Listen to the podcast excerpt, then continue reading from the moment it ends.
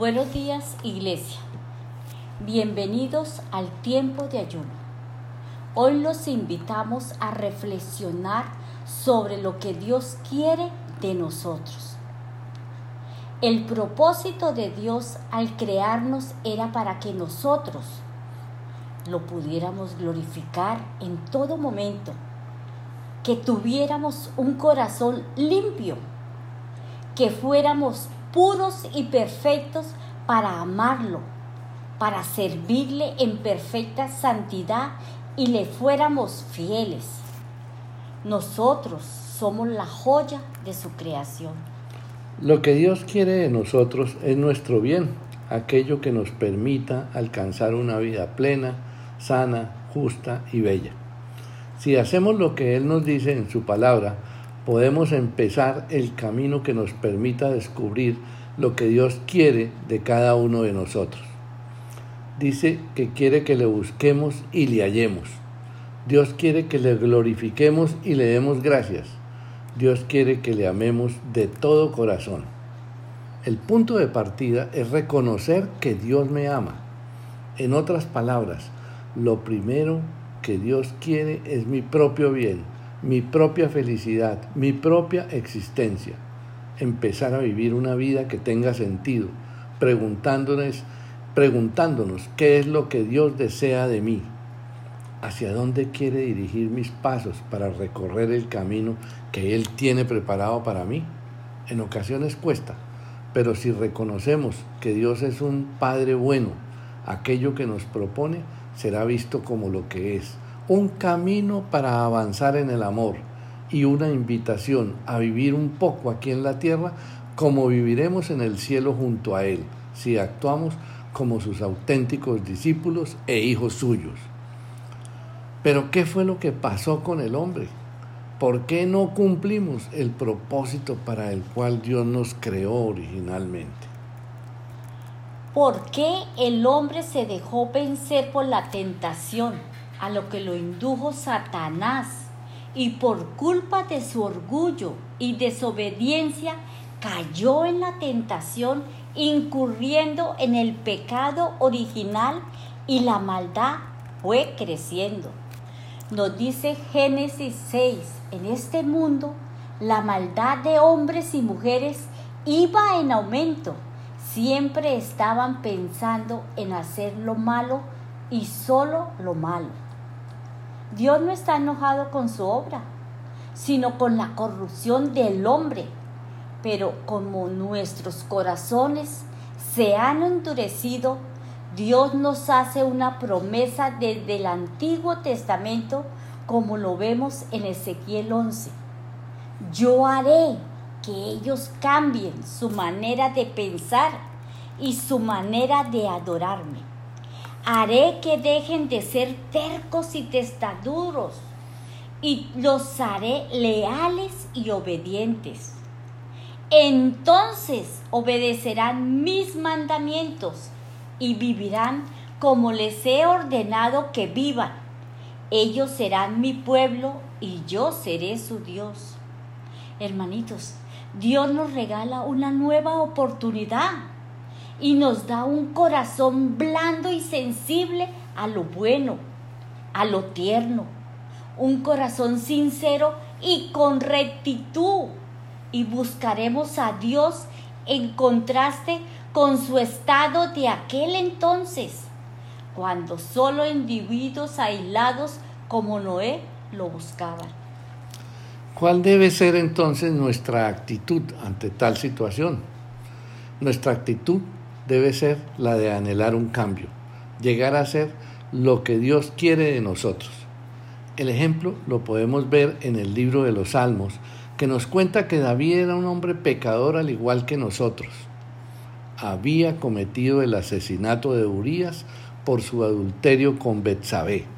Sabía bien hasta qué grado llega la maldad del hombre, pero había una gran diferencia.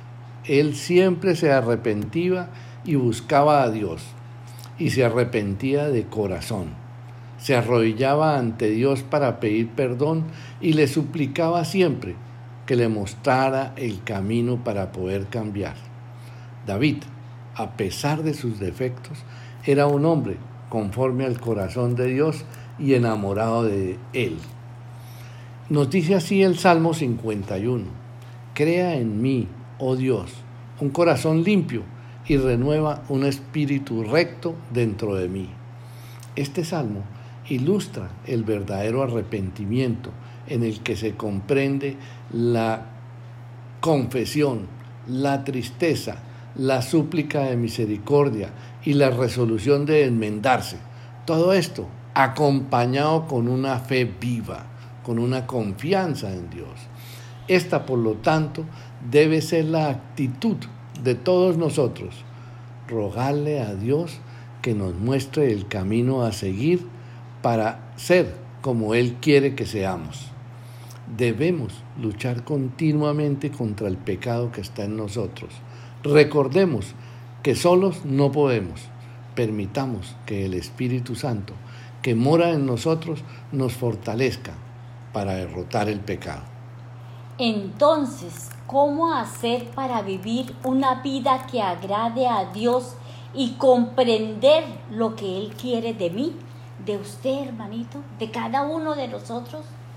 Debemos recibir al Señor Jesús. Él es nuestra única oportunidad para ser como Dios quiere que seamos debido a nuestro pecado y corazones endurecidos, envió a su Hijo para darnos la salvación y perdón de pecados. Juan 1 dice, la palabra, Jesús vino a vivir a este mundo, pero su pueblo no la aceptó.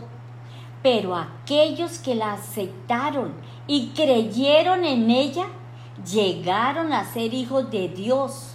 Son hijos de Dios por voluntad divina, no por voluntad humana. En el capítulo 1 de su Evangelio, Juan prueba que Cristo es Dios. Afirma su existencia en el comienzo, su coexistencia con el Padre. Él estaba con Dios todas las cosas fueron hechas por Él y no como instrumento. Sin Él, nada de lo que ha sido hecho fue hecho, desde el ángel más elevado hasta el gusano más bajo. Esto muestra cuán bien calificado estaba para la obra de nuestra redención y salvación. La luz de la razón y la vida de los sentidos deriva de Él y depende de Él. Este verbo eterno está luz verdadera resplandece, pero las tinieblas no la comprendieron.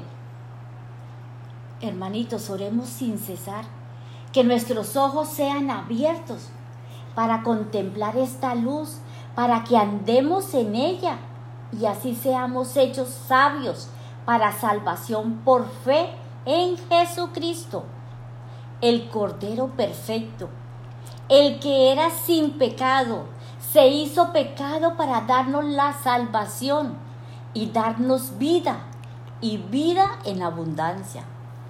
Por tanto, recibamos a Jesús y veamos lo que Pedro nos dice, las bendiciones de tener a Cristo como nuestro Señor y Salvador. Dios utilizó su poder para darnos todo lo que necesitamos y para que vivamos como Él quiere. Dios nos dio todo eso cuando nos hizo conocer a Jesucristo. Por medio de Él nos eligió para que seamos parte de su reino maravilloso. Por eso, mi consejo es que pongan todo su empeño en afirmar su confianza en Dios, esforzarse por hacer el bien, procurar conocer mejor a Dios y dominar sus malos deseos. Además, deben ser pacientes, entregar su vida a Dios, estimar a sus hermanos en Cristo y sobre todo amar a todos por igual, no con diferencias. La fe une verdaderamente a Cristo con el creyente débil y con el fuerte y purifica realmente el corazón de uno y del otro. Todo creyente sincero es justificado a los ojos de Dios por su fe. La fe obra santidad y produce efectos en el alma que ninguna otra gracia puede producir. En Cristo habita toda la plenitud y el perdón, la paz, la gracia, el gozo, el conocimiento, los nuevos principios son así dados por medio del Espíritu Santo de Dios.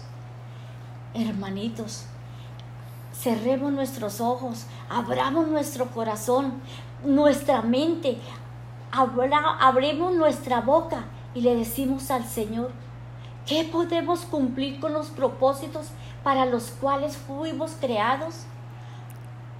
Glorifiquemos a Dios en todo momento, todo pongámoslo en manos del Señor. Él se agrada, Él nos escucha y Él concede. Pidámosle que tengamos un corazón limpio, recto y puro en todo momento de vida que no dé, no en la iglesia, no delante de los hermanos, no con la familia, en todo momento que le sirvamos en perfecta santidad, que seamos santos, evitemos el pecado, alejémoslo de nosotros y en especial, hermanitos, le, le seamos fieles al Señor. Gracias Padre bendito por tu amor, por tu provisión. Gracias hermanito. Dios continúe bendiciéndoles. Les amamos. Amén.